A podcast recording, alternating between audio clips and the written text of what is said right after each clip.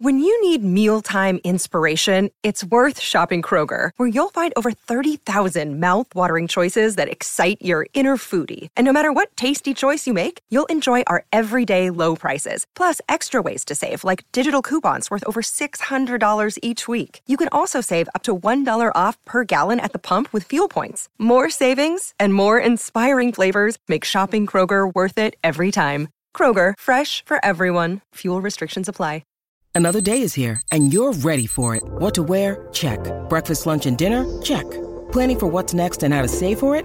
That's where Bank of America can help. For your financial to dos, Bank of America has experts ready to help get you closer to your goals. Get started at one of our local financial centers or 24-7 in our mobile banking app. Find a location near you at bankofamerica.com slash talk to us. What would you like the power to do? Mobile banking requires downloading the app and is only available for select devices. Message and data rates may apply. Bank of America and a member FDIC. Hola, hola, muy buenas a todos y sean bienvenidos aquí a tu podcast Charlas iOS. Y aquí con un episodio con un par de amigos. La vamos a pasar aquí muy bien. Hace rato que quería tener un podcast con ellos, así que bueno, de eso se va. Así que prepárate que vamos a comenzar aquí a hablar de lo que nos gusta, de la tecnología y de Apple. Mi nombre es John. ¡Empecemos!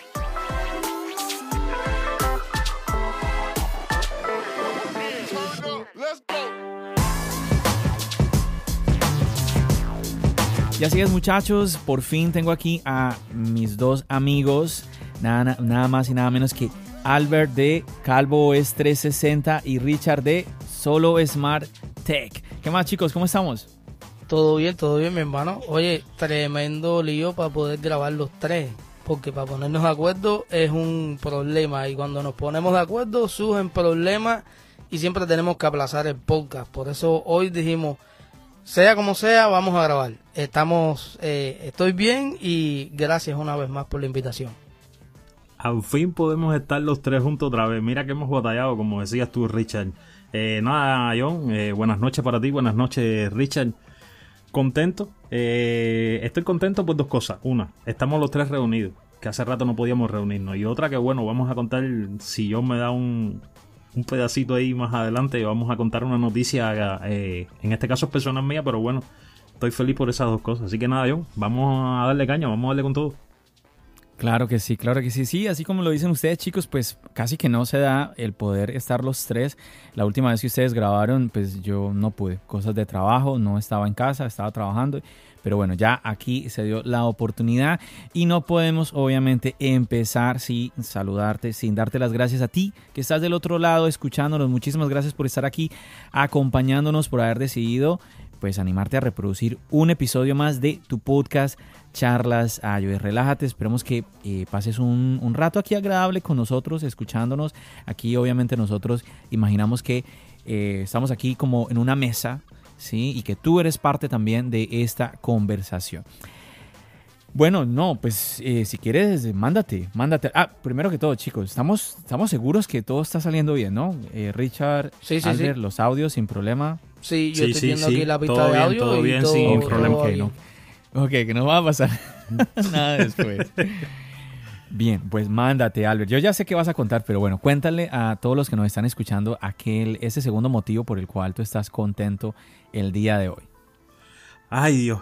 Estaba loco porque llegara este momento, de verdad estaba loco por hablar. De hecho, en mi podcast personal, hace algún tiempo atrás, estuve haciendo un episodio haciendo referencia a esto que iba a suceder y que yo quería que ese primer día fuera con ustedes dos. Increíblemente, mm, ayer cuando ultimamos los últimos detalles para el episodio, dije, creo que mañana les tengo una sorpresa. Nada, por primera vez eh, tengo ya un micrófono un poco más profesional. Tengo un Maono AU A40. Eh, es un micrófono de condensador eh, con patrón polar cardioide, muy bueno para el podcast. Estoy haciendo el estreno con ustedes, solamente he hecho algunas pruebas de audio desde que me lo trajeron por la mañana. Lo tenía encargado hace unos cuantos meses. Hacer la historia de cómo fue que me pude hacer de este micrófono, creo que nos iríamos del hilo del podcast. Pero ha sido algo bien chévere. Me gusta la palabrita esa que tú usas, John, chévere. Sí. Me gusta, Sí. sí, sí, sí, yo sí, ni me, me di gusta cuenta, eso. yo ni me di cuenta. Sí, sí, me gusta esa palabrita de chévere. Pero nada, aquí estamos, John, haciendo el estreno, eh, la exclusiva para charlas iOS. Eh, primera vez que CapOS 360 ya hace una grabación con un micrófono. Esperemos que el audio final eh, quede con la mejor calidad posible, como siempre tú nos, nos muestras en tus episodios. Pero nada, estamos para darle con todo. Claro que sí.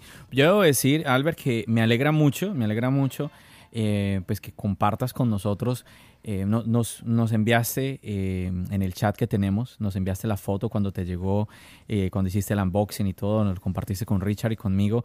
Y me gusta mucho que compartas con todos, con los que nos están escuchando también el cómo vas mejorando, que tu podcast, que, esa ilusión que tienes de que, bueno, quiero subir un poquito más el nivel, me gusta lo que estoy haciendo, quiero brindar un mejor producto y más aún de que, bueno, sabemos de que pues eh, tú todo lo haces desde Cuba.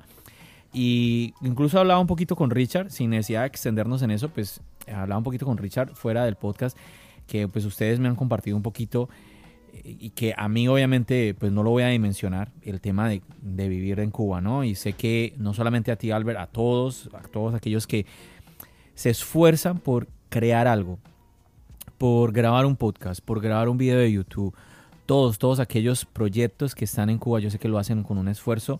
Si nosotros, por ejemplo Richard y yo, si nosotros que no estamos en Cuba, nos mm, hacemos un esfuerzo, pues obviamente para ustedes es, mayor por las dificultades que tienen. Entonces, de verdad que nada, súper, te felicito y, y, que esto obviamente te siga llevando más, más y más lejos con tu podcast, con el canal de YouTube, con todos los proyectos que tienes ahí y pues con la comunidad que estás creando, con los, todas aquellas personas que te leen, que te siguen en Twitter y todo eso. Así que chévere, pa'lante. Muchas gracias, muchas gracias, mi hermano. Tú sabes que estamos muy contentos por tu logro porque sabemos lo difícil que es crear contenido desde Cuba y que llevas años batallando y tratando de mejorar el contenido y la calidad, por supuesto. Y lo estás logrando, lo estás logrando sigue dándole. Pasito a pasito, poco a poco. Claro. Súper, súper. Bueno, empezamos el, tema que vamos a hablar el día de hoy. Le, damos caña, como dicen por ahí. Seguro. Seguro, con todo. Vamos, ok, yo les había dicho aquí a mis amigos, a mis invitados, les había dicho, bueno, vamos a hablar de unos dos, tres temitas. Vamos a ver cómo nos va el tema del tiempo. Pero bueno, vamos a entrar, yo creo que esto es obligado. No he querido grabar podcast porque siento que eh, si yo grabo un podcast yo solo, tengo que hablar de ese tema. Y estaba esperando grabar con ustedes muchachos. Y es el tema de Final Cut en el iPad. Ha sido la noticia de la semana en el mundo de Apple, creo yo. Es lo que se ha comentado muchísimo. Y me gustaría que habláramos un poquito Ah, sobre esto, a ver ustedes qué cuentan. Me gustaría también compartir eh, mi opinión. Sé que Albert eh, ha, creado videos desde, em, desde el iPhone, ¿sí? Eh, con la aplicación, por ejemplo, de LumaFusion. Él, él, sabe lo que es editar desde una plataforma móvil. También sé que Richard en su momento también probó un poquito la aplicación LumaFusion, que es la aplicación a ver, ahorita hay otras, hay otras aplicaciones, pero yo creo que mm, ha sido como la más, ah, quizás, mm, como la más cercana a, esa, ese producto que queremos dar ya con todos los juguetes, bien profesional. Entonces, bueno, chicos, nada, me, estoy extendiendo mucho y quiero darle el micrófono a ustedes. Empecemos a, a ver, empecemos, Richard, cuéntanos, cuéntanos tú, a ver, ¿qué te parece esta noticia? Final Cut en el iPad. Bueno, tremenda noticia. Y como dije en mi tweet, en Twitter, creo que todos o la mayoría de los creadores de contenido estábamos esperando un Final Cut para el iPad. Porque venimos siguiendo hace tiempo el iPad, los cambios que ha tenido en cuanto al sistema operativo. Y quizás ahora entendamos un poquito más por qué iPad OS. Porque el iPad tenía iOS hasta el otro día que cambiamos a iPad OS. ¿Por qué cambiamos a iPad OS? Porque Apple tenía que mantenerla dentro de lo que es el sistema operativo del iPhone, podría decir, y el Mac. Tenía que mantenerla en el medio. Y iPad OS te puede dar la posibilidad de ahora tener el Final Cut. En iOS sería posible tener un Final Cut a nivel de desarrollo, a nivel de software, a nivel de código, de todo. Se podría. Yo pienso que no. iPad OS tiene. El sistema operativo tiene algo que nosotros sentimos en ocasiones el iPad como un Mac y en ocasiones no. Pero se viene pareciendo bastante a lo que es Mac OS. Entonces, con todas estas cositas y después Apple que le pone el procesador M1 al iPad y que viene la potencia y hasta el otro día estábamos hablando, ¿para qué? ¿Para qué tenemos un M1 con un iPad tan potente? si, ¿Para qué? Si no tenemos un Final Cut, si bueno, ahora lo tenemos. Ya sabemos que ese procesador estaba porque iba a ser necesario para el Final Cut. Por eso no debemos desesperarnos a veces. Como mismo lo hablamos en, creo que fue en un podcast tuyo también. ¿Qué hace ese MacBook con ese notch? ¿Para qué tenemos el notch en el MacBook? No, no pinta nada. Bueno, no entendíamos en ese momento para qué y aún no lo entendemos. Pero a lo mejor más adelante sí. Veremos un Face ID en el MacBook. No sabemos. Y esto mm. para mí fue una noticia excelente. Yo, en realidad, me sorprendió aún más porque la WWDC está ahí mismo. Entonces, ¿por qué no mostrar esto en la WWDC? ¿Por qué lanzar, por qué anunciarlo y lanzarlo antes de la WWDC? Ahí podemos pensar otras cosas. ¿Qué tiene la WWDC entonces que esto que es algo tan bueno, ellos no se la reservaron? Nos va a explotar la cabeza. Entonces, para no irme del tema, Final Cut y Logic en el iPad para mí es excelente. Porque tú necesitas editar un video y eres usuario del Final Cut en el Mac, lo vas a hacer en el iPad súper bien. Y es mucho más portátil. Es mucho más portátil un iPad que un MacBook, yo diría. Y como todo está en la nube, al menos yo todos mis archivos los tengo en iCloud, no necesito conectar ni un disco externo e incluso muchas de las cámaras.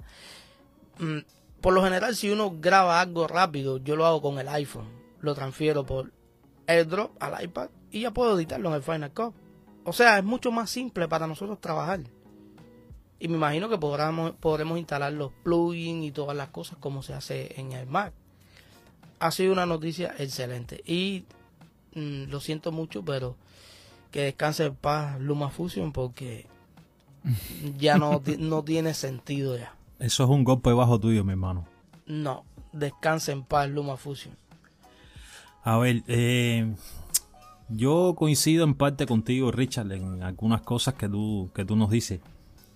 Pero también quisiera agregar algo a, es decir, al enfoque que John le dio a la pregunta en un inicio. Para mí yo creo que esta va a ser la noticia del año. La noticia del año va a ser esta que a iPadOS llegue Final Cut Pro. Eso es lo primero que pienso. Lo segundo, estoy contigo, Richard, eh, viendo de que la, la, conferencia de desarrolladores está ahí mismo. ¿Por qué no presentarla allí cuando esto es algo que los usuarios han pedido tanto por años y me lo das en una nota de prensa? Entonces, esto quiere decir que la conferencia tiene algo que no sabemos que Final Cut más, Pro. grande, algo más fuerte. Algo más fuerte. Que Final Cut Pro. Va a estar buena, va a estar buena. En iPadOS tiene algo que no sabemos. Algo va a suceder. También tengo que decirte la otra parte ya de una opinión un poco más personal mía. Y es que eh, no creo de que sea el mismo Final Cut Pro que tenemos en macOS. Es decir, que va a ser una versión eh, con algunos recortes pienso que sea así. Ojalá que sea la misma que tenemos en macOS. Sí, déjame apuntar algo. LumaFusion tiene una función que es de pago. Es decir, tú pagas la aplicación, pero sin embargo no tienes esa función. Es una función que tienes que hacer. Es una compra que tienes dentro de la app externa. una compra extra. Una compra extra. Y es que tú puedes comenzar un proyecto en LumaFusion y terminarlo en Final Cut. Esto existía antes de que llegara Final Cut Pro al iPad. Ya estaba. Es decir, tú podías empezar en Luma y terminar en, en macOS con Final Cut Pro.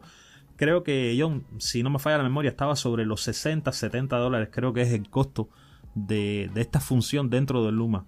Yo no la tengo activada. Yo tengo Luma. No, pues déjame mirar en ese momento. Revisa, ver, pero me parece que está por ahí pero creo que es precio mucho más económico que eso. Eh, pero sí que es 20 dólares. 20 dólares. 20 dólares es lo que vale. Sí es algo que es muy bueno, es decir, que llegue.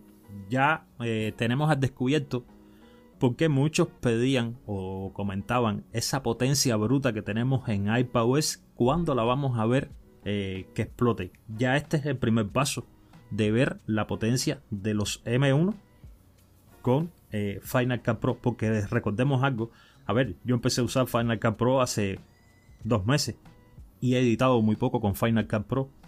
Pero Final Cut Pro es un software de edición que necesita potencia detrás de él para poder ejecutar los procesos que tú necesitas a la hora de editar. Nosotros lo sabemos. Pruden, nuestro amigo, que le mandamos un saludo, un abrazo. Pruden lo sufrió en carne propia y lo decía en su podcast que con Final Cut Pro y el Mac que él tenía en ese momento ya él se la veía difícil a la hora de ejecutar procesos. Entonces estamos hablando de que no es un software cualquiera. No quiero menospreciar el resto de, de aplicaciones o software que sirvan para edición, pero sí eh, ¿De qué es un logro? Es un logro de la compañía. De que los usuarios, los que disfrutamos de iPadOS, tenemos algo más. Estamos contentos con Apple, claro que estamos. Pero nos queda ver la conferencia de desarrolladores. Porque creo que hay algo dentro de esto que aún no lo sabemos. ¿Qué se va a hacer? Eh, pudiéramos decir, em, creo que el, el, cierre de la conferencia es decir, cerrar con broche de oro. Hace rato estamos esperando un evento de este tipo pudiera ser esta locación. No sé, es mi opinión más o menos. Bien, bien, bien, chicos. Sí, yo creo que tiene, tiene mucho sentido todo lo que ustedes están compartiendo. Yo, a ver, yo voy a compartir algo que estoy un poquito escéptico con todo lo que está sucediendo. ¿Por qué? A ver, quiero coger este, esto que nos compartía ahora Rich, el tema de que tanta potencia. Ok, nosotros sabemos, porque hemos, hemos eh, todo mundo que tiene un MacBook con M1 habla de la diferencia que ha sido pasar de Intel al procesador de Apple. El MacBook. Pero yo no, nadie, nadie habla de lo increíble que es pasar del iPad que tú tienes, Richard, de 2018, que tiene un procesador A de la serie A, a un MacBook con M1 y ahora tenemos con M2. Nadie habla maravillas. A ver, yo vengo de, ni siquiera vengo yo del, yo tengo ahorita el MacBook, el, iPad M1 y yo vengo del iPad Pro 10.5 pulgadas 2017, ni siquiera es el iPad de, de Richard, que el tuyo viene con USB-C, el mío, el 2017 venía con puerto Lightning. Entonces, obviamente este es el salto fue grande en ese sentido de que tenía el tema del puerto, tampoco viene con el jack, el, el otro iPad sí lo tenía, pero no sentí como esa, ¡buf! Man, qué poder, qué power. Ahora, yo siempre me hago esta pregunta. Cuando vemos en, los eh, videos de YouTube, la gente que hace los reviews de los nuevos iMac, de los nuevos MacBook, por lo general siempre están hablando de edición de video, ponen a competir un computador con el otro cómo se comporta con un, haciendo un video en 4K, que sin 8K, ¿sí? que le meten eso, que le meten aquellos, que cuánto se demora exportando el video, todo, todo esto, ¿no? Pero yo me pregunto, ¿cómo tú pones a prueba realmente un iPad? ¿Sí? Y yo hacía ese tipo de preguntas en esos días en Twitter, viendo a tanta gente con este tema de que, wow, ya llegó Final Cut al iPad y todo eso. Bueno, yo, yo me ponía a pensar, bueno, ¿cómo ponemos a prueba el tema del iPad. Que sí, que con el tema de la edición de fotografía, el tema de la, del Apple Pencil, todo esto. A ver, hablemos un poquito. Ahorita Richard mencionaba LumaFusion. LumaFusion es la aplicación. A ver, yo uso LumaFusion todos los días, porque yo todos los días edito un poquito. Ahí voy llevando, voy llevando los videos. En LumaFusion hago también los podcasts. Entonces yo constantemente manejo la aplicación. Hace poco bueno, tenemos esa, esa característica que comentó Albert, que pagas 20 dólares y puedes empezar un proyecto en Luma y terminarlo en tu MacBook o en tu iMac usando Final Cut. Nunca me interesó esa, e, esa característica porque yo tengo mi MacBook, pero yo uso más iPad. Ustedes ya lo saben, yo lo he comentado muchas veces. Y hace poco, mm, eh, Luma Fusion llegó con la nueva actualización que es el tema de la multicámara y es el tema de que puedes incluso sincronizar el audio con el video, algo que se viene haciendo en, Final Cut desde la época cuaternaria. Entonces, en LumaFusion llegó hace unas semanas. Ahora, yo no, no, no, estoy, no estoy criticando eso, no me malinterpreten. Me, me, parece genial que haya llegado por fin a LumaFusion. Ahora, yo que uso constantemente la aplicación, mm, yo lo que estoy viendo ahora es que mi experiencia como usuario no es la mejor. Yo sé que mucha gente en YouTube siempre te está hablando bellezas de Luma. No sé si quizás yo hablaría diferente hace dos, tres años, seguramente que sí.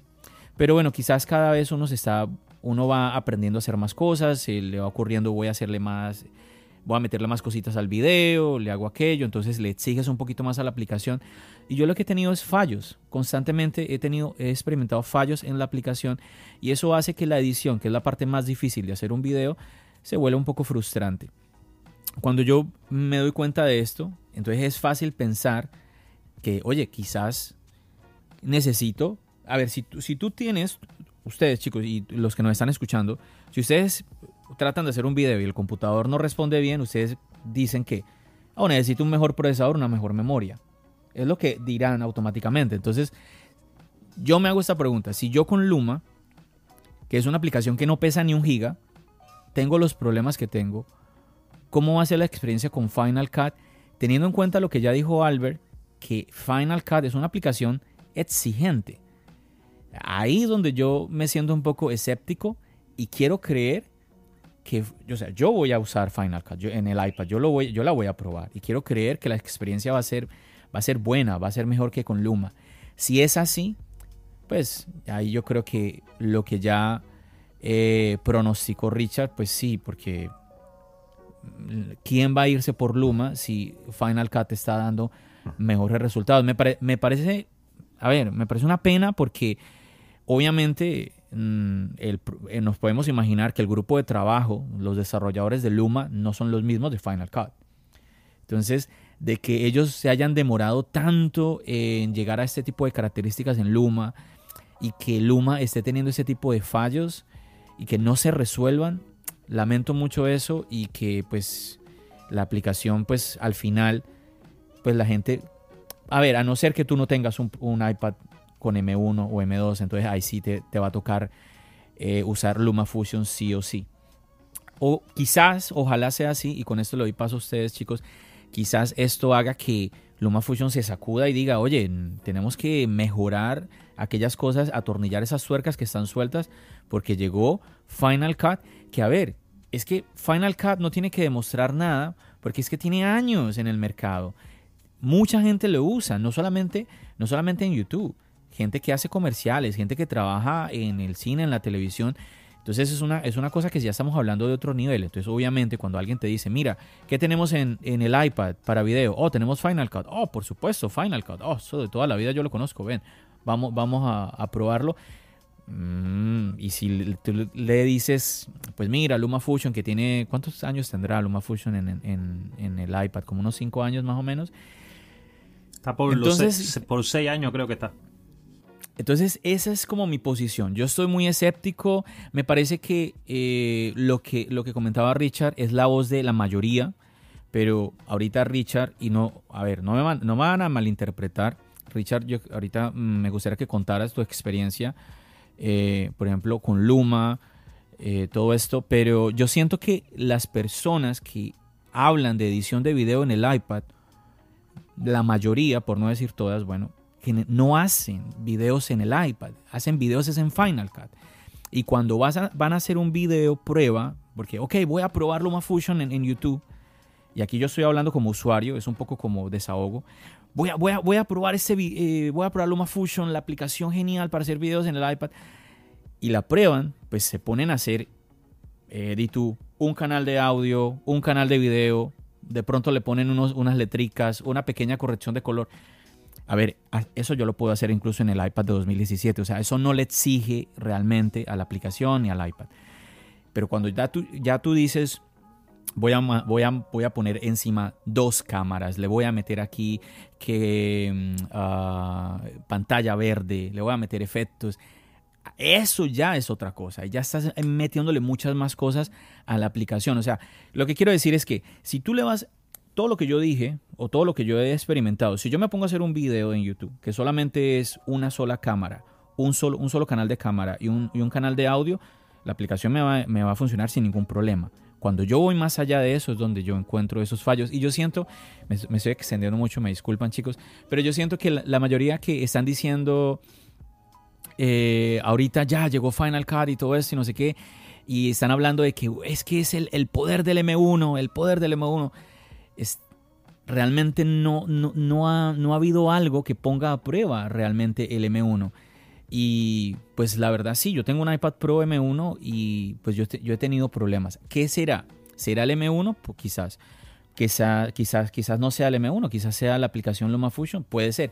Ahora la llegada de Final Cut va a darle respuesta a esa pregunta. Ojalá, a ver, para nosotros los usuarios, yo soy usuario y, yo tengo que hablar es de eso, nos conviene es que sea la aplicación porque de esa manera, pues listo, llegó Final Cut y todos los usuarios felices los que nos pasamos a Final Cut.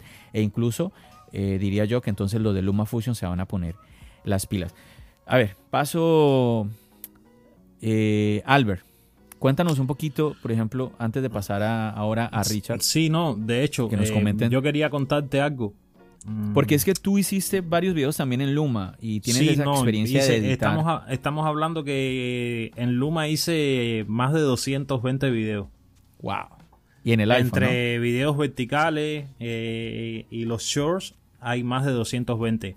Pero mira, hay algo que yo quería comentar con ustedes, muchachos, con respecto a esta llegada de Final Cut Pro al iPad. Y es sobre un tema que he visto eh, poco debate con respecto a él. El precio. Tenemos un Final Cut Pro por 4.99 al mes. O tenemos una suscripción eh, anual de 49.99. ¿Es correcto, Richard y John? Sí, sí, sí. El precio. así es. Con un mes de prueba. Te dan un mes gratis de Con un mes de prueba. Entonces, ¿dónde es que está eh, proporcionalmente quizás un análisis que yo esté haciendo sobre esta noticia y sobre lo que ha conllevado para eh, la comunidad Tech. Final Cut Pro en macOS tiene un costo de 300 dólares con un pago único. Mm. Si Final Cut Pro hubiese llegado a iPadOS con un pago único, dígase esos 49.99, entonces estaríamos ante la presencia de una aplicación con limitaciones es decir, yo lo veo limitado en algunas cosas. Hay que esperar a la conferencia. Es lo que hablábamos ahorita. Pero, ¿dónde viene mi punto del análisis aquí ahora? Que tenemos una herramienta que va a ser por un pago de suscripción. Entonces, ese pago de suscripción anual, a mí lo que me quiere decir es que ahí adentro vamos a tener algo que para tú poder disfrutarlo, vas a tener que pagar constantemente. Es decir, eh, es como la contrapartida. Es decir, no tenemos un pago único. Quizás no, me, no entiendan la idea como yo la quiero eh, enfocar.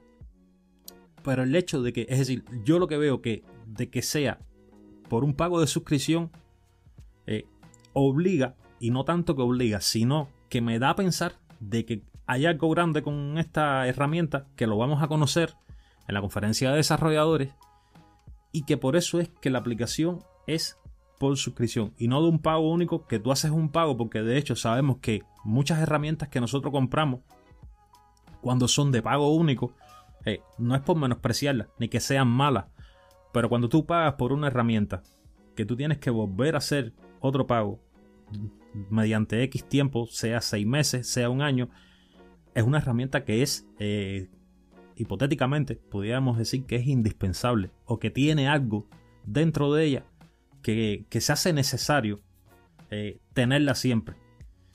Quizás.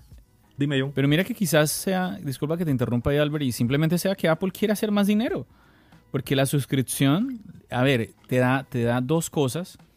Y es que te, te permite agarrar más usuarios que por 5 dólares, no, bueno, a ver, tienen el mes gratis. Y luego si les gusta, dicen, bueno, 5 dólares. Y hay gente, a ver, que esto a cualquier persona que se ha metido en una suscripción lo sabe. Cuando tú te metes en una suscripción, pones tu tarjeta de crédito, esa suscripción llega a un punto en que ni te das de cuenta que está ahí. Ustedes saben lo que les estoy hablando, porque es así. Sí, es lo que te pasa a ti con la manzana mordida. Mira, ahí está, ahí está. Y tú, tú sabes, es una suscripción, es como de tu Netflix, lo, lo, que sea. Entonces, yo pienso que de esa manera van a coger más gente. Muy diferente que tú le digas a alguien, mira, para, tener, para poder disfrutar de esa aplicación tienes que sacar de golpe 300 dólares. Por eso mucha gente lo que busca es piratear. Sí, para no pagar esos 300 dólares. Ahora, Mucha gente dirá, bueno, eh, es que para piratearme, pongamos un caso hipotético que se pueda piratear de alguna manera, que, a ver, yo siento que muchas veces lo que eh, muchas veces pasa que a piratear algo es muy fastidioso, o sea, eh, te toca a ti, es como cuando tú quieres verte una, una película pirata te toca buscarte la página y a ver si tienen la película y si la película está en buena calidad. Al último tú dices, mira, ¿sabes qué? ¿Cuánto, cuánto toca, cuánto vale la, aplicación que me la da el streaming? Eh, 8, 10 dólares, yo los pago y déjame ver la película tranquilo ya, y no tengo que buscarla ni, ni, preocuparme. Entonces, yo siento que el, ese plan de, ese modelo de suscripción, tanto le conviene a Apple, también nos puede convenir a, nosotros los usuarios. Obviamente no le conviene a aquella persona que simplemente quiere dar un pago de golpe y ya. Lo que pasa es que, claro, estamos hablando, si lo comparamos, bueno, Da Vinci, que también llegó al iPad, el pago que ellos tienen ya con la aplicación completa es de 100 dólares, que no son 300, pero igual es un pago importante. Richard. Mira, yo pienso que el modelo de negocios cambió. Antes íbamos más hacia los pagos únicos. Pero si vamos a la lógica, da más negocio tener la suscripción. Porque ahora yo tengo 10 años con mi Final Cut en el Mac. Me costó 300 dólares. Los pagué. Divide esos 300. Los pagué hace 10 años. Continúo recibiendo actualizaciones. Continúo recibiendo soporte. Y lo voy a tener para toda la vida. Sin embargo, si es un programa que yo necesito para mi trabajo, estoy obligado a pagar la suscripción. ¿Por cuánto tiempo? por el tiempo que dure en mi trabajo con ese programa. multiplica eso. Entonces, yo pienso que el negocio cambió. ¿Qué fue lo que acabó con la venta de CD, con la industria de la música? Las suscripciones. Spotify, Apple Music. ¿Para qué ahora yo me voy a gastar 20 dólares en un álbum de un artista cuando por 10 yo tengo acceso a no sé cuántos millones de canciones y de álbumes? cambió el negocio. Entonces, ya no es negocio tener contenido o aplicaciones de pago único. No es negocio. Ahora, Pero, es beneficioso para nosotros también porque al tú pagar una suscripción por algo, ese algo tiene que estar en continua evolución. Una, por la competencia. Y dos, porque necesitas mantener tu atención para que tú sigas pagando esa suscripción. Sí, ¿no? Porque mira que Final Cut, eh, tú que eres, usuario de Final Cut, eh, pues la, gente la sigue usando y, ellos siguen actualizando la, claro. la, aplicación. Claro, pero... Con, con, tu pago único. Claro, pero mira, hay una cosa pero también... Pero por ser el programa que es. Eh, claro, por ser el programa que es, pero hay una cosa también, la evolución de todas estas herramientas y de últimamente lo que estamos viendo en Apple apunta a que los servicios es lo que no es el mayor ingreso de la compañía, pero sí la compañía le está brindando, es decir, está fijando más sus ojos en servicios que pueda brindar. No dudemos de que Final Cut Pro se vincule a algo que pueda suceder. Por eso es que todos los caminos conducen a Roma. Yo ahora, imagino. Todas las interrogantes que tenemos nos van a conducir a la conferencia de desarrolladores. Pudiera llegar eh, un servicio nuevo a la compañía y este servicio pudiera traer incluido eh, una suscripción a Final Cut Pro como lo tenemos en Apple One, que tenemos Apple Music, tenemos iCloud, tenemos Apple Phoenix y tenemos eh, otros servicios que van incluidos dentro de ese pack. Pudiera suceder que llegara algo que tuviéramos, no sé, eh, hipotéticamente pudiéramos hablar que tenga que ver un contenido con respecto al otro, no sé, algo con Apple TV, algo nuevo que pueda sacar la puede compañía que no ahora. puede eh, que no llegue. Claro, o puede que no llegue. Está la otra. Es decir, nosotros aclaramos una cosa. No es que estamos hablando ahora porque esto es un rumor. Aquí no se están hablando de rumores. Nosotros estamos eh, buscando como una lógica de lo que pudiera suceder, es decir, una opinión personal nuestra, porque también está la otra parte. No, yo creo que, déjame complementar ahí esto que estás diciendo, Álvaro, yo creo que ustedes ya lo, lo comentaron y lo quiero resaltar, es que no había necesidad de sacar Final Cut en este momento. Tenemos ya en, a nada la WWDC de este año, Apple lo pudo haber guardado y eso hubiera sido la bomba. Oh, llegó, mira, la están presentando Final Cut en la WWDC por fin. no, no, salió un tweet de, de, Tim Cook, salió el, el, video, lo más bonito, en el canal de YouTube de Apple, todo esto, en, la página web.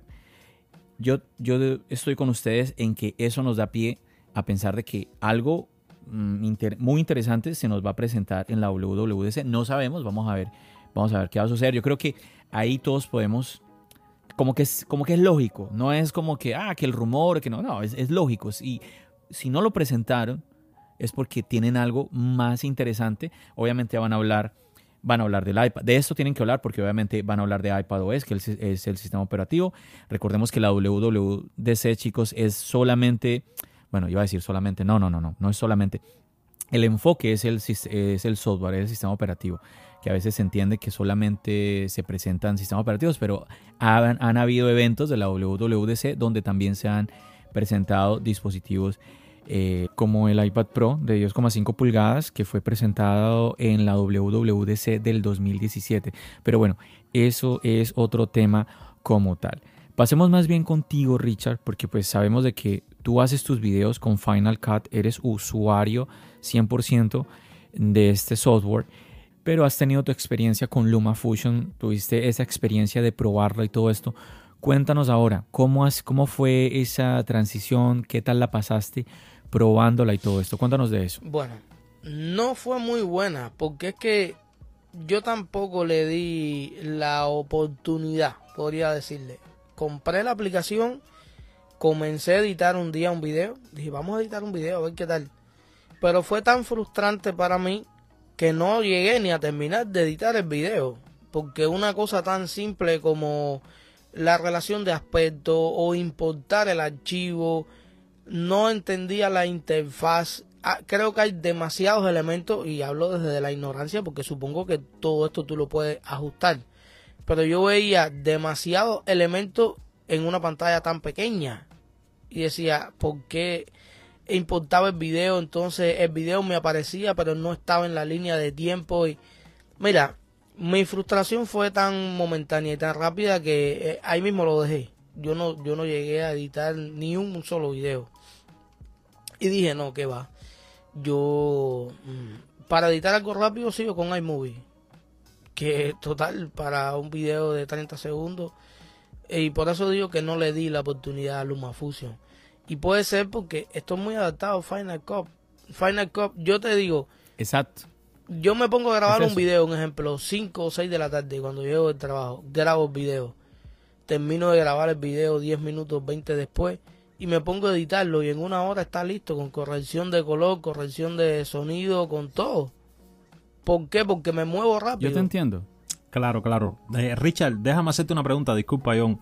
Eh, ¿Tu coche es mecánico o automático? Automático. Lo que te sucedería si ahora mismo yo cojo, te quito tu coche y te digo, conduce un coche mecánico. Eso es lo que te pasó con Final Cut Pro versus eh, LumaFusion. Pero es que eh, tú, al menos yo lo que busco es las cosas más simples para mí, porque yo no dispongo del tiempo que quisiera para esto. Yo necesito algo que me funcione rápido. Por ejemplo, mira, mm, yo grabo unas tomas con el iPhone que voy a usar en un video y la subo rápidamente a la carpeta de archivo. Tengo una carpeta que es videos de apoyo grabo los videos y los subo ahí. Cuando yo enciendo el Mac, en lo que me organizo, qué sé yo, ya los videos están ahí. Los Eso lo tienes en Luma también. Sí, pero lo que te digo es que yo busco la forma en que sea rápido para mí y mi dispositivo para editar no, no, es el estoy De, no estoy de acuerdo contigo, hermano. Yo sé, tú eres Team Luma, tú eres Team Luma, a ver, a ver. Sé, chicos, pero... No, esperen, esperen. Yo sé lo que le está pasando a, Richard porque es, es, exactamente lo que me pasa a mí con Final Cut. A mí la gente me, da, me da palazos en la cabeza. John, si tienes problemas, porque los he compartido en las últimas semanas, si tienes problemas con Luma, ¿por qué sigues con Luma? Pues por lo mismo que acaba de decir Richard. Yo ya sé manejar Luma. Yo, yo, yo me siento y arranco a hacer el video de una. Pim, pim, pim, pim, pim, pim. Yo me he sentado con Final Cut porque lo compré. Eh, bueno, también es que aproveché una promoción, la, pro- la promoción de estudiante, porque si no, no me hubiera lanzado 300 dólares. ¡Wow! No. Entonces, eh, yo dije, bueno, voy a comprarlo, lo voy a, voy a aprovechar eh, el descuento de estudiante, que también venía con Logic y todo esto, ¿no? Ah, por ahí hice un video contando, contando sobre ese descuento. El punto es que me senté así como tú y dije, voy a intentar. Voy a hacer uno sencillo, un video sencillito. No, no, no, no, no. Qué problema. Yo dije, pero ¿cómo se hace Claro. esto aquí? ¿Cómo? No, no, no doy con el tiro. Busqué un tutorial, Richard. No, no, no, no, no, no. Pero es que parece que estuvieras en una clase de una, en una clase de la universidad para poder arrancar a hacer el ¿sabes video en pasa? Final Cut. que hay tutoriales, No, que hay tutoriales, que eso es algo que nosotros cuando hacemos algún tutorial y debemos aprender de eso, porque a mí me desesperan. O sea, yo no quiero la masterclass, yo lo que quiero es, mi búsqueda fue esta, enséñame a hacer esto, porque me explicas 20 cosas que necesito saber, pero ahora mismo no me interesan. Quiero que me enseñes a cortar el video. ¿Entiendes? Mira, mira lo particular que tú, mira lo que tú dijiste, que me parece muy válido. Tú dices, yo busco lo sencillo. A ver, si pusiéramos la interfaz de Final Cut en del de, de macOS y pusiéramos LumaFusion, incluso una persona que nunca hubiera utilizado las dos va a decir que es más simple la interfaz de LumaFusion. ¿Por qué? Porque, a ver, es que Final Cut, ya lo dijeron tanto Richard como Albert, es una aplicación más completa, es una aplicación más profesional, por, por consiguiente tiene más opciones. Más opciones te llevan a ti a qué? A rascarte más la cabeza. ¿Dónde voy? ¿Qué opción voy? ¿Qué camino tomo? En Luma hay menos opciones, pues tienes que pensar menos, ¿sí? Nuevamente, si vamos a lo más simple, podríamos llegar a la conclusión. A ver, si, a ver, si borre- dejamos a un lado LumaFusion, si dijéramos, ¿qué es más sencillo de manejar, Final Cut o iMovie? iMovie. iMovie. iMovie. iMovie, por supuesto. Sí, pero mira, iMovie. claro, pero mira, te voy a decir algo. Eh, creo que la tarea pendiente que tuvo Luma por mucho tiempo es la que tenemos, es la que nos llegó ahora. Es decir, para mí creo que el Luma Fusion se vino a completar eh, ya con un poder sobrenatural con esta característica que llegó que eso sí ya lo tenía Final Cut. Luma no lo tenía. Y era lo que tú comentabas eh, hace un rato atrás, el- esta opción de tener el video y poder eh, mezclar automáticamente una pista de audio con un con, es decir, con la línea de tiempo donde tienes el video que en Final Cut tú lo tenías ya. En Final Cut, de hecho, Sí, pero el problema sí, es que claro, falla. falla. A ver, también veamos desde el punto de vista de que es una característica que llega nueva y que puede dar sus fallos. Yo imagino de que el- No, no, no, no, no, no, no, no, no, no. Discúlpame, discúlpame a, Albert, pero no te la puedo dar porque ellos vienen anunciando esto ya. Yo creo que lo llegué. eh, estamos en 2023. Creo que si nos, a ver, desde- mínimo desde el 2022 la vengo escuchando. la pero tienen, a la, eh, a la des- mejor la desarrollando. a lo mejor el fallo te lo está dando a ti y a otras personas, ¿no? No importa. No importa. Me- pues, listo, Es que, me lo esté dando a mí. No. No está falla mal. en eso. ¿Sabes por eso qué? lo hace perfecto. ¿Sabes por qué? Pero sa- ¿sabes por qué está, ¿sabes por qué está mal, Albert? Porque es que no es una, no es una actualización.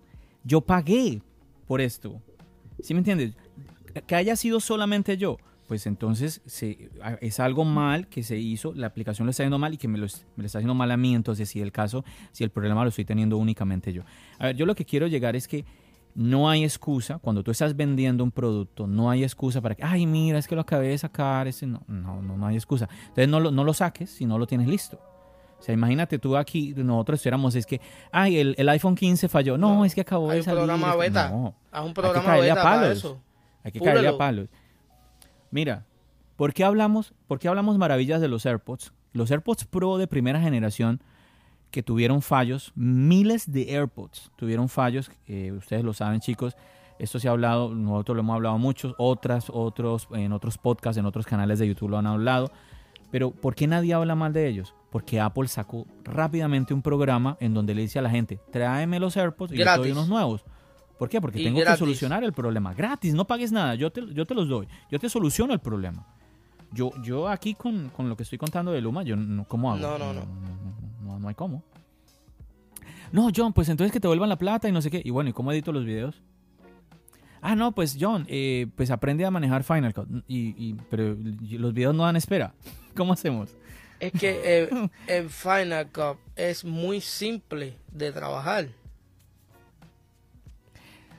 Ok, Para es que ti que- ese es para el ti tema. que lleva pasa es 10 tú dices años, sí es porque simple. Ya lo, porque tú No. ya lo sabes. No. Tú dijiste, mira, tú dijiste ahora, Richard, Richard, espérame, espérame. Tú acabaste de decir ahora, es que tú, a ver, tú acabaste de decir ahora que para ti es muy fácil Final Cut. Yo te digo, no, yo me senté varias veces en el MacBook y no me pareció fácil Final Cut.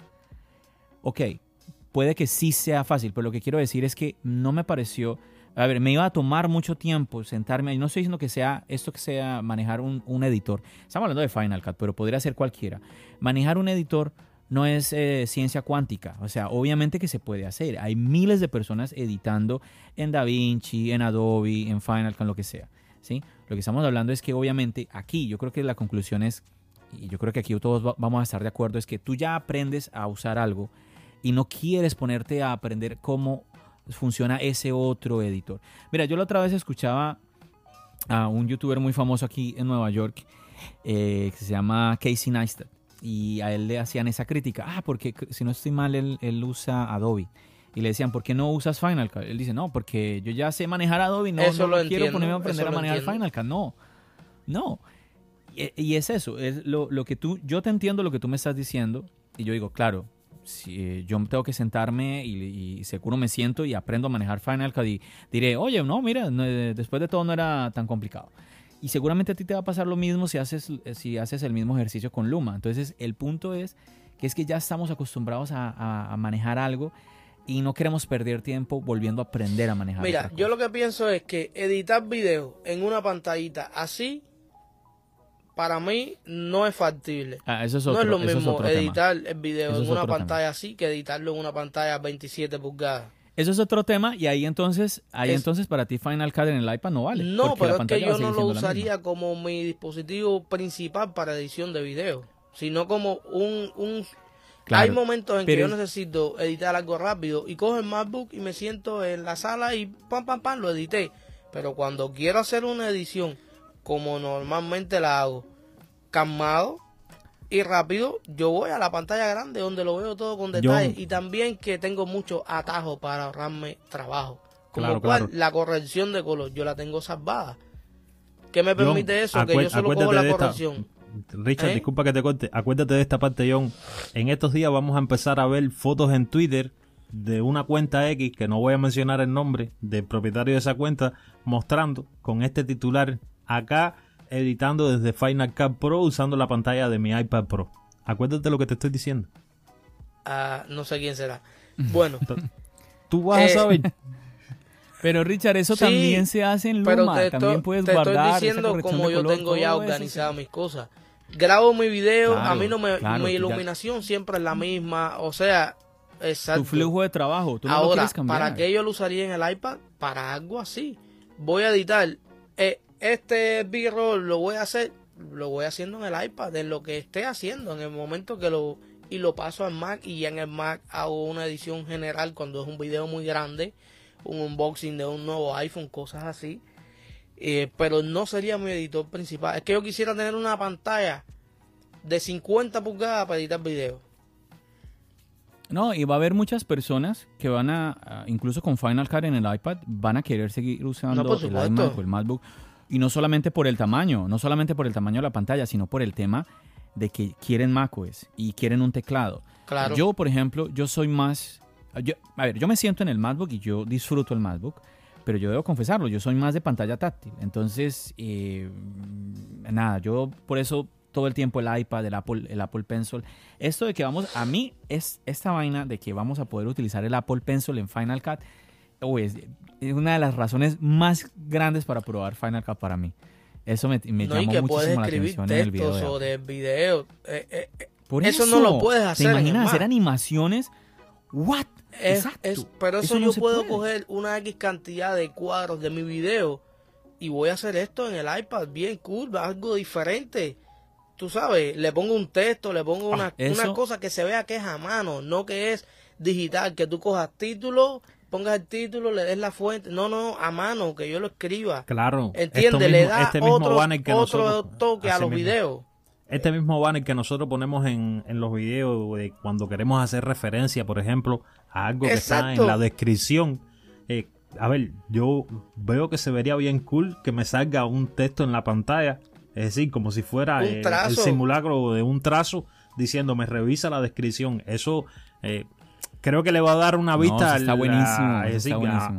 la persona que cree el video. Le va a dar un plus por encima de los videos convencionales, esto que estamos ya acostumbrados a ver desde hace mucho tiempo, muchos años, que prácticamente es lo mismo, es un banner inferior con una flechita en rojo hacia abajo diciéndote, mira la descripción, o cuando... Le da vida. Le da vida al video, a la edición, o cuando hacemos el, gesto y decimos, te dejo una tarjeta por aquí arriba, es decir, algo... una flecha, una cosa. Una flecha que salga. Es decir, todos estos banners interactivos que nosotros usamos para complementar los videos, eh, me parece que que va a ser épico. Quién sabe todo lo que se pueda sacar con el Apple Pencil y el iPad usando Final Cut Pro. Las mismas transiciones que, vas a hacer. Imagínate que con un gesto que tú hagas en, la edición se genere una transición eh, a partir del movimiento que hagas con el Apple Pencil. No sé. Y, al estar dentro de iPad no es ¿qué tal si podemos usar los stickers? Oh. los stickers. ¿Cómo así? los stickers de tu Animoji y todos los stickers que tenemos en el oh, sistema operativo. que podamos usar emojis, cosas en medio de los videos animados. Hay un mundo de posibilidades. dentro del video. también en, en macOS. Bueno, dentro del video es Acuérdate que estás en el iPad. exacto, Las posibilidades son otras. Claro, es que todo, todo lo que estamos todo lo que estamos hablando se puede hacer con Final Cut de macOS. El tema es que hay cosas que toman muchísimo tiempo. A ver, esas animaciones toman mucho tiempo. Y tienes que buscarte plugin y descargar. Mira, hay un plugin que yo, que, que yo hay una página donde descargo plugin que me gusta mucho, que es como de unos emojis y unas cosas. Primero tengo que comprarlo, después tengo que pasar por, por Motion, ah, por Motion es, un, programa también de Apple para animaciones, no me acuerdo si otro, es otro programa. Se llama. Bueno, tengo que pasar por ahí. Tengo que ajustar varias cosas para entonces después llevarlo al Final Cut. No, con esto yo me evito todo, porque estás en un dispositivo móvil, en un híbrido entre sistema móvil y sistema de escritorio. Yo pienso que vienen muchas cosas ahí.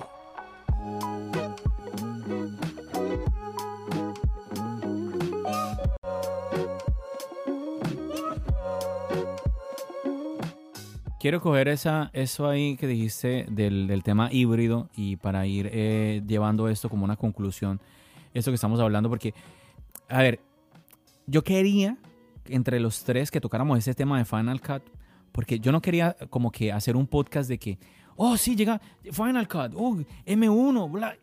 No, yo quería como que, como que a todos los que nos están escuchando, como que los pusiéramos a pensar un poco que se cuestionaran un poquito, a ver, ¿cómo, ¿qué es lo que tenemos ahora con, los iPad M1 y M2?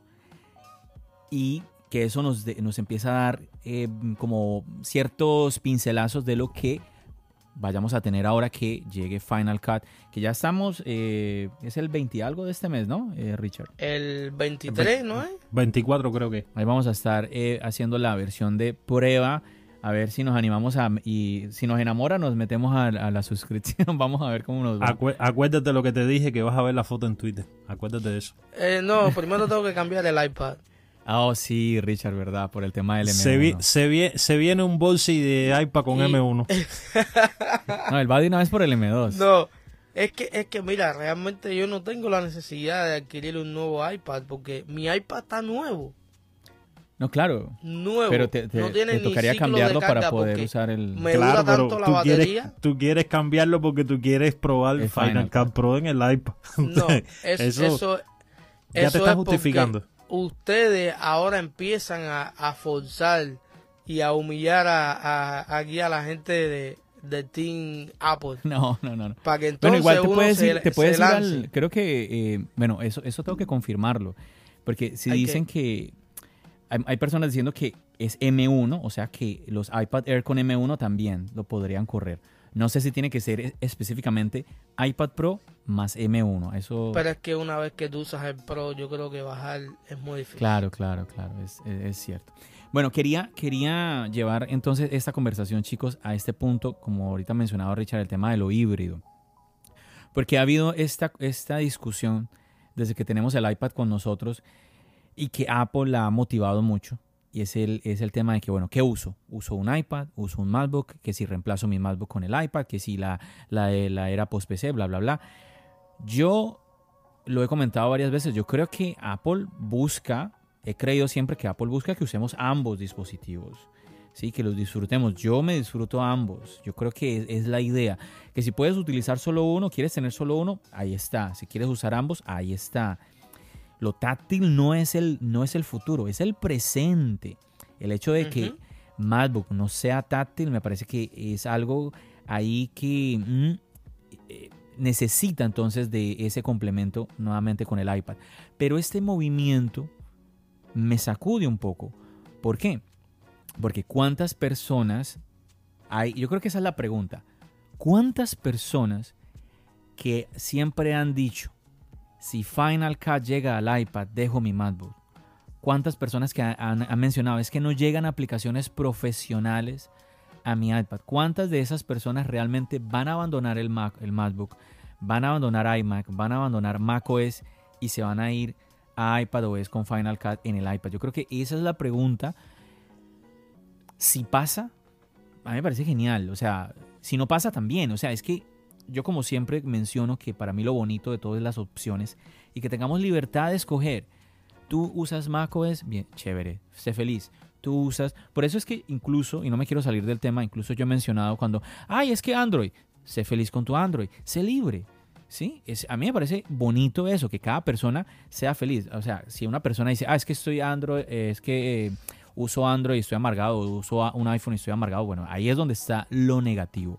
Pero me llama la atención eso porque he visto a muchas personas comentar que definitivamente no pueden, no, no, ni lo piensan el irse a iPad, al iPad, es por el tema de, hablemos de lo que estamos hablando ahorita, Final Cut, un editor de video, Logic Pro, un editor de audio profesional. Entonces, si Apple va a perder esa, perdería Apple esa cuota de mercado y si no la pierde, a ver, es que siento que de una u otra forma, hay una especie de cierto nivel de canibalismo. Va, vamos, va, va a empezar a vivir entre los dos dispositivos y si no, pues entonces, ¿qué va a hacer Apple para que no suceda?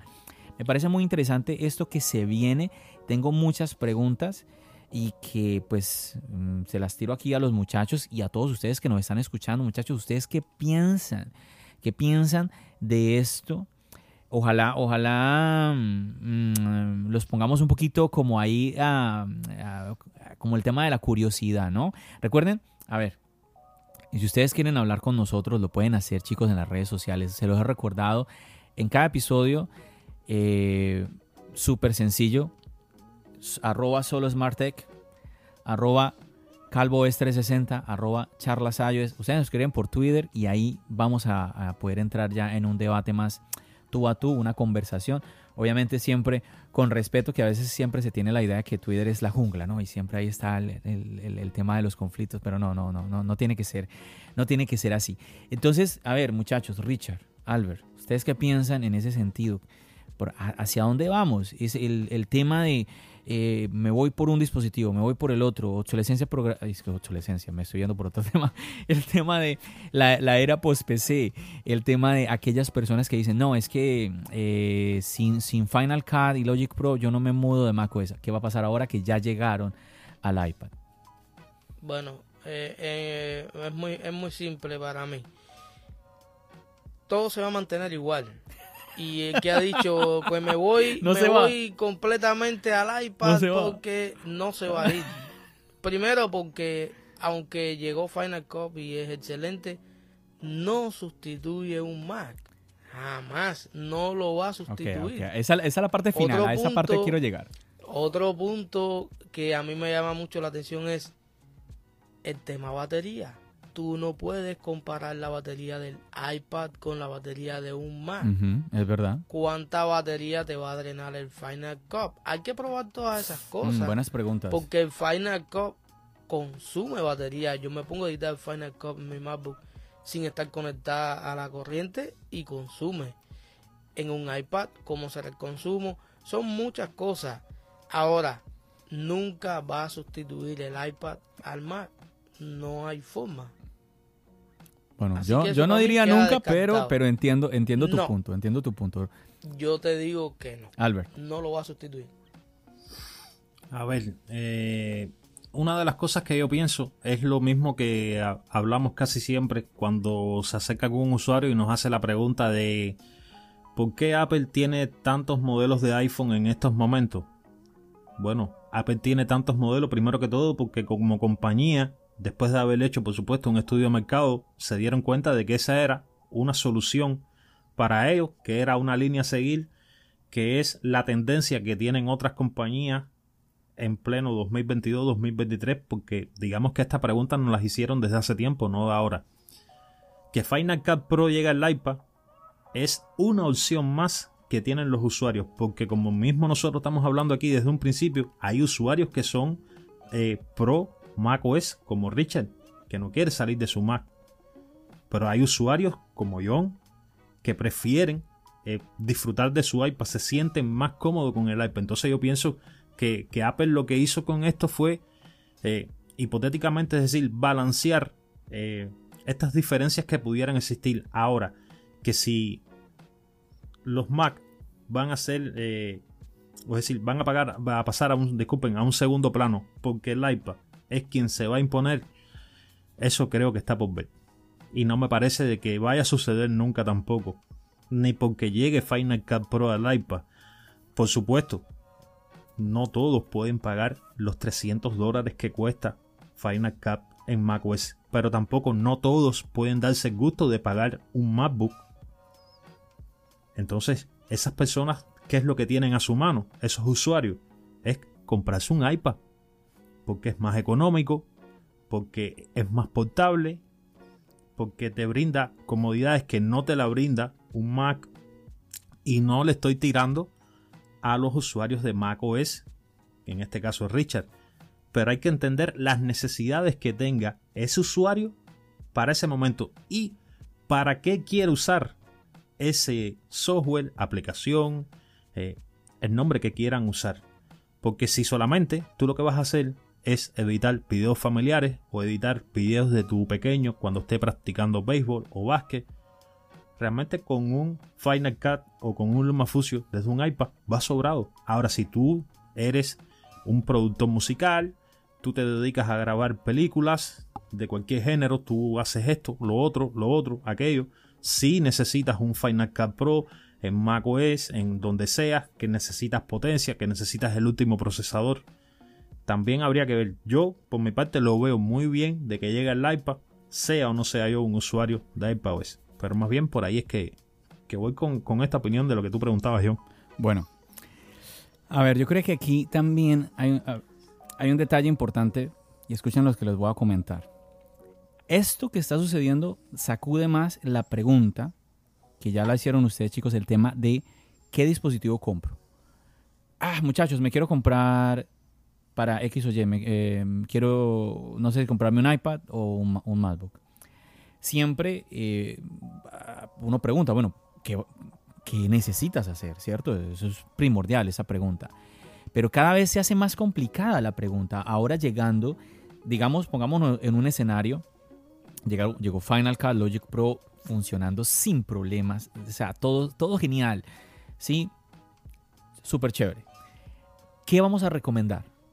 Cada vez se pone más difícil. ¿A qué vamos a llegar? Vamos a llegar a que, eh, no, pues, ¿qué te gusta? ¿El teclado o lo táctil?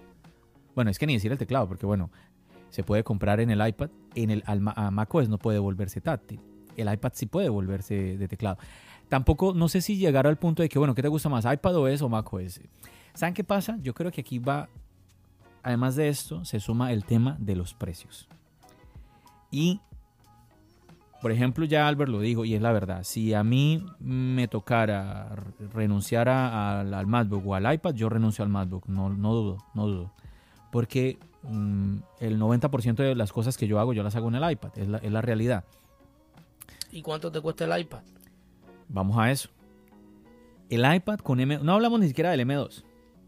¿El M1? Hablemos del M1. ¿Cuánto cuesta un iPad M1? ¿Cuánto cuesta un Mac Mini M1? ¿De qué estamos hablando entonces? Entonces, yo, yo, si a mí me preguntan, a, que, a esto, que, a, que, a, esto, que, a esto es lo que yo quiero llegar, si a mí me preguntaran, John, ¿qué, ¿qué me recomiendas? ¿Tú qué dejarías el MacBook? ¿Tú qué te encanta el iPad? ¿Me recomiendas el iPad? Yo no puedo recomendar el, el iPad. No puedo. ¿Por qué? Por el tema de los precios. ¿Cuánto cuesta un iPad? ¿Cuánto cuesta el MacBook? ¿Cuánto cuesta el MacBook Air? Ni siquiera el Pro. ¿Sí? Igual que el iPad, 1099. Sí, pero el iPad no tiene ni teclado, no tiene nada. El MacBook ya lo trae. Exacto. Por eso, entonces... Siempre es mejor el MacBook. Eh, a eso es lo que yo voy. A, a, ese es el mensaje que yo, que yo estoy dando aquí. Cuando tú compras un MacBook, y te lo estoy, y te lo estoy diciendo nuevamente John, que utiliza el iPad todos los días, cuando usas el MacBook, estás, estás tranquilo de que estás con un, un portátil, primero. Y ya viene con todo, ya tiene tu trackpad, tiene tu teclado. El iPad tú tienes que sumarle un montón de cosas. ¿sí? Uh -huh. La pantalla es mayor. El iPad, eh, si te vas al de 11 pulgadas, pues es el de 11. Si te vas al de 12,9, síguele sumando. Si le quieres su sumar al, al, almacenamiento, bueno, igual que en los MacBooks, sigue sumando. Yo siento que el iPad está un poco salido del, del, del tema de precios. El, el, el, Sobrevalorado. Yo, yo siento, a ver, yo veo mucha gente. A ver, ¿por qué alguien va a comprar? Yo creo que con esto podemos ir terminando eh, este podcast con esta pregunta. ¿Quién, ¿Quién es el usuario de iPad Pro? El que, el que se lo quiere comprar, bueno, eso ya es otro tema. El que se lo quiere comprar, súper chévere. Pero, ¿quién es el realmente? ¿Por qué alguien usaría el iPad Pro y no un, un iPad Air? Ahí es donde sí, yo... pero mira, eh, claro, claro, pero hay una cosa también, es decir, eh, tú lo enfocas desde el punto de vista de cómo lo harías tú. Eh, pero hay otro punto también que deberíamos agregarle a este enfoque que tú querías darle. Y está el tema de presupuesto. Creo que a mi modo de ver ese sería, es decir, sería el pase de entrada para yo poder iniciar eh, un intercambio con ese usuario que nos puede estar pidiendo a nosotros una recomendación de qué comprar. Porque me parece que, eh, es decir, deberíamos partir de cuánto presupuesto tú tienes. Por ejemplo, dígase que tengo mil dólares de presupuesto para destinarlo a esta compra y entonces a partir de ahí entrar nosotros con la recomendación. Bueno, mira, con estos mil dólares tú te puedes comprar esto, puedes ir a un Mac Mini porque con el Mac Mini puedes esto, esto, lo otro y te queda, y es decir, inviertes tanto, no debes ir al iPad porque entonces para el iPad, y es decir, ahí abrimos el espectro con todo este debate eh, que nos estaba haciendo tú eh, ahora antes de interrumpirte, John. Pero creo que el tema de presupuesto es muy importante porque podemos recomendarle a un usuario, es decir, para complacer a Richard y decirle que vaya a un Mac y sin embargo cuando le recomendemos ese Mac, porque sea el más barato, ese usuario nos va a decir, no puedo. Pero es que ese es el punto. No, puedo, pero, no, pero es que Albert, es que ese es el punto. Hoy en día, el MacBook más económico es una bestia. Exacto. Es que ese es el, ese es el punto. Incluso, y, a ver, no, y si quieren no, no, hablemos del Mac Mini porque de pronto, bueno, pero es que el Mac Mini hay que, también hay que comprarle que el monitor, que el teclado. Bueno, el MacBook Air más básico es una bestia. Entonces estamos hablando de que eh, ponemos a, a, a competir el MacBook Air que está más abajo a competir con el, el, que está más alto de todos los iPads. Entonces ahí es donde yo digo, um, ¿por, qué, ¿por qué una persona se iría a lo más top de un iPad y no simplemente es que el iPad Air ahora con M1, con puerto USB-C, es que está muy, muy cerca al, al, Pro. Yo hoy en día veo menos razones para ir a, a, un, a un, modelo Pro y no a... ¿El, el iPad Air. Mini qué procesador tiene, John? el iPad mini. No, es versionado. La última el, renovación. No es, M, no, es, no es, M1. Tiene un A15, ¿eh? Es un el A15. Nuevo, el del nuevo diseño. Si mal no, no recuerdo, sí. El, el no, no, yo no digo, yo no digo el de décima generación. Yo digo el, el, la última renovación del Mini no tiene M1. No, no tiene M1. No, no, no, no. No, no tiene. Todavía está con la serie A. Con la serie A, uh -huh. sí, señor. Sí, porque es decir, cuando este evolucione y llegue a los procesadores con, es decir, a la generación de los M, eh, el, el iPad mini tiene un precio rompedor. Es decir, tienes menos pantalla que si te vas a la versión Pro, pero si lo que tú buscas es comodidad y portabilidad, se lo dice una persona que editaba LumaFusion desde la pantalla de un iPhone 7 Plus. Claro, no, no, te entiendo, te Por entiendo. más, por más de dos años, por más de dos años editando video, por más de dos años, no, por más de tres años, porque estoy editando video desde 2019 en una pantalla de un iPhone 7 Plus. En febrero o en enero fue que me hice, no, en, creo que fue en diciembre, no me recuerdo ahora. Fue que me compré mi, mi MacBook. Pero estamos hablando que desde 2019. Y la pantalla del, del iPad mini, ¿cuántos son? ¿9 con cuánto? ¿9 con 5? ¿9 con 7? Mm, creo que Es, no- sí. es 9 con, no, no, no, es no 9 tengo con aquí el 7 dato creo. del mini. 9,7. me parece. 9 con 7, no. Estamos diciendo de que con respecto a como yo editaba, No, claro y que les sí, voy a claro que decir, sí. y les voy a decir algo. Actualmente hay muchos creadores de contenido que hacen todo desde su iPhone. Mira, y ese- no vamos a hablar de, no vamos a hablar del caso mío, de por donde yo vivo, o las condiciones de vida que hay aquí.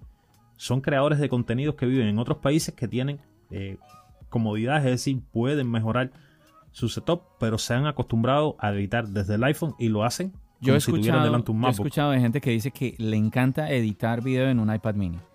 Y mira lo que acabo de decir ahora Richard. Es que eso es lo bonito de las opciones. El que quiere esa pantallita, ay, tan cuca, tan chiquita, tan bonita. Ya. Genial. Exacto. El que quiere, no, pero es que yo sí quiero, lo, quisiera el doble de la pantalla que tenga. Bueno, búscate esa pantalla, la- si la puedes tener, genial. O sea, eso es lo bonito de tener la libertad de tener, de tener opciones. Pero bueno, yo creo que volviendo a este punto de los iPads, de los MacBook, de Final Cut, Logic Pro ahora en, el iPad, yo creo que eso es algo positivo porque le da valor a los, a- ahora a los iPads.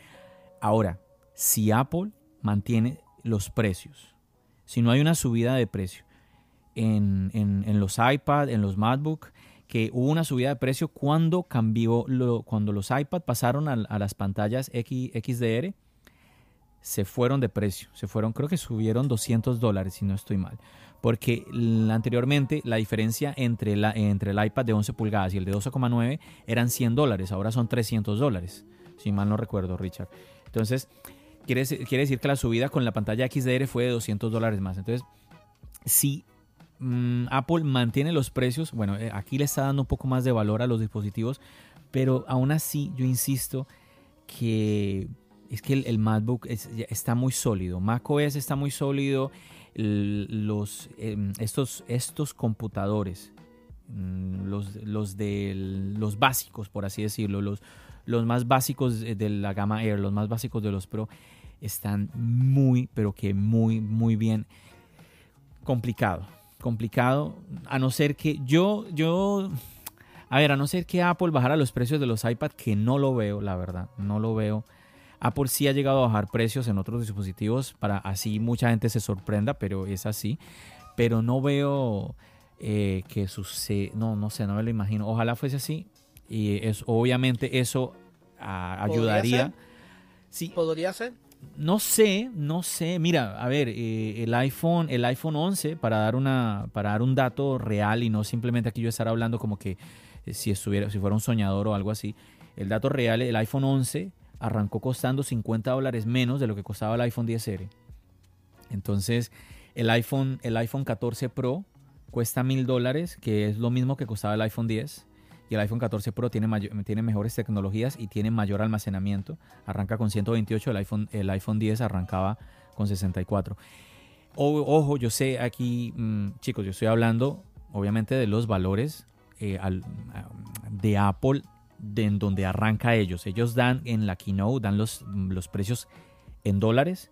Ya después cada país, pues según, según lo que, por decirlo de buena manera, según los eh, costos que tenga llevar el dispositivo, eh, pues ya va a cambiar el precio. Diciéndolo realmente, según lo que nos roben los políticos, pues el, el precio cambiaría. Obviamente, porque pues ellos tienen que llevarse su parte. Entonces, supuesto. entonces, sí, que es que la gente cree que es Apple, ¿no? O sea, ah, uy, No, Apple no, aquí no es cobra, Apple. pero bueno, ese es, otro, ese es otro tema que también ya lo hemos tocado. Ah. lo dejamos para otro podcast. Sí, sí. Chicos, yo creo que ya tenemos que ir cortando, que se nos está yendo y Albert nos había dicho que él no podía estar tanto tiempo y, y uy, qué pena con Albert que se quedó. Yo creo, yo estaba esperando que dijera, muchachos, me tengo que ir, pero él se quedó. Chicos, yo creo que queda, queda también un poco así como la, la incógnita. Yo creo que dejamos como que vinimos aquí y dejamos muchas cosas sobre la mesa para todas las personas que nos están escuchando. Yo creo que eso está muy chévere para que también tengamos expectativa para ahora la WWDC. ¿Qué va a suceder? Claro. ¿Qué va a suceder con todo abrimos esto? La abrimos la caja de Pandora. Sí, sí, me parece. Eso, yo creo que esto es lo bonito de este tipo de conversaciones, cuando incluso se habla de rumores, el, el, el empezar a especular y a imaginarnos cosas, yo creo que eso es lo interesante. Vamos a ver qué sucede. Todo es una, es una evolución. A mí, como siempre, yo soy usuario, ustedes también, chicos, y me conviene eh, es que los movimientos que eh, nos favorezcan a nosotros como tal. Entonces, nada, yo obviamente aplaudo que Final Cut, Logic Pro estén en el iPad y esperemos de que, eh, a ver qué, todas las maravillas que se van a poder hacer ahora con estos dispositivos, con estas aplicaciones. Chicos, les voy a dar los micrófonos a ustedes para que pues las últimas palabras y pues obviamente ahí puedan despedirse. Bueno, nada, gracias por la invitación y ya quedan ya quedan invitados y fijados upa, ya upa, upa. el podcast para después de la WWDC. Ah, no, Vamos falta mucho, falta mucho. Vamos Mira, a ir a pero- mi podcast porque falto Me- yo en esta en esta tanda. No, faltas tú. Pero hay que hacer una cosa. No, pero yo no estuve en el de Albert, la- ese no se cuenta. Ah, no, ya te lo perdiste, lo, ya No, lo no, no vale, no vale. No, no, no, vamos, no podemos llevarlo así tampoco, Richard, pero hay que hacer una cosa, hay que, mira, un piedra, papel y tijera para ver el podcast de resumen de la conferencia quién le toca. Ese, ese, ese es el que me toca a mí. Ah, No, no. ¿Y por No, qué se no, lo no, quieren no. coger ustedes? Sí, no, no, Claro, no, ¿y ¿y por qué no? Bueno, ¿Por, por bueno, qué no ¿qué- grabamos antes de la A ver, conferencia? ¿qué día lo quieren hacer? No, la conferencia no es el día 5. ¿Cuándo tú Ajá, lo vas a hacer? Tres No, días ¿qué después, día? ya no tiene gracia. ¿Qué día quieren hacer el podcast? Que no, No, va a ser en el mío. El antes. 6, yo no puedo, yo no puedo, ese día yo no puedo grabar. está pintado. Bueno, ya está bien. Eh, entonces, el podcast de la conferencia te toca a ti. En el tuyo. Vamos a ver, vamos Ya, a ver. está bien, está bien. está bien. No, me lo ya. gané, me lo gané. no, no, te lo mereces, mi hermano. Oye, eh, nada, gracias por la invitación, John. Y, y nada, vamos a esperar a ver qué viene en la WWDC. Yo me imagino que viene algo grande, porque este que Apple haya soltado esto así ahora tan apresurado, no, no creo que apresurado. Esto estaba listo hacía tiempo ya. Pero ¿por qué no se lo reservaron? Tenemos la incógnita. Así que algo, algo esperamos. Sí, no, realmente, eh, es decir, es lo que comentábamos en un principio. Algo va a pasar, algo tiene que suceder. A lo mejor, por supuesto, no sucede nada y todo el mundo feliz y contento y para su casa y más nada que eso. Entonces después vienen los usuarios al. No, porque ustedes dijeron de que iban. No, no, nosotros no estamos diciendo que va a pasar nada ni que va a suceder. Una cosa es debe y otra es que obligatoriamente debe pasar algo. Nosotros decimos que debe. Hipotéticamente, puede que suceda. Hay que dejar esa parte clara. Eh, expectativas tenemos muchas. Ahora cuando se pueda probar, porque ya sabemos que llegó, pero nadie lo ha probado.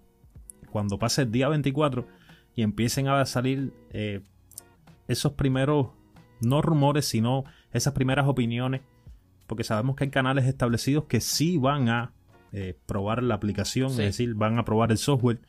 Canales que siguen John, que sigue tu Richard, que yo sigo.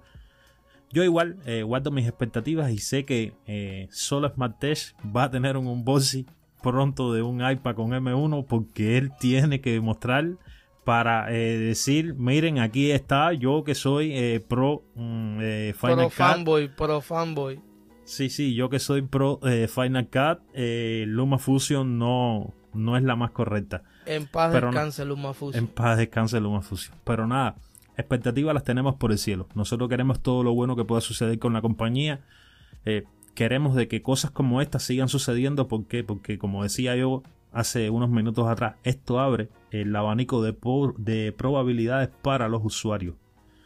Para aquel que quiere usar por algún momento de su vida Final Cut y no tiene, o a lo mejor tiene ya un iPad con M1, pero no puede comprarse un MacBook en estos momentos, va a tener esa posibilidad. Es decir, creo que eh, para mí, en resumen, cosas buenas es lo que está sucediendo. Ojalá que siempre siga así y que sea así.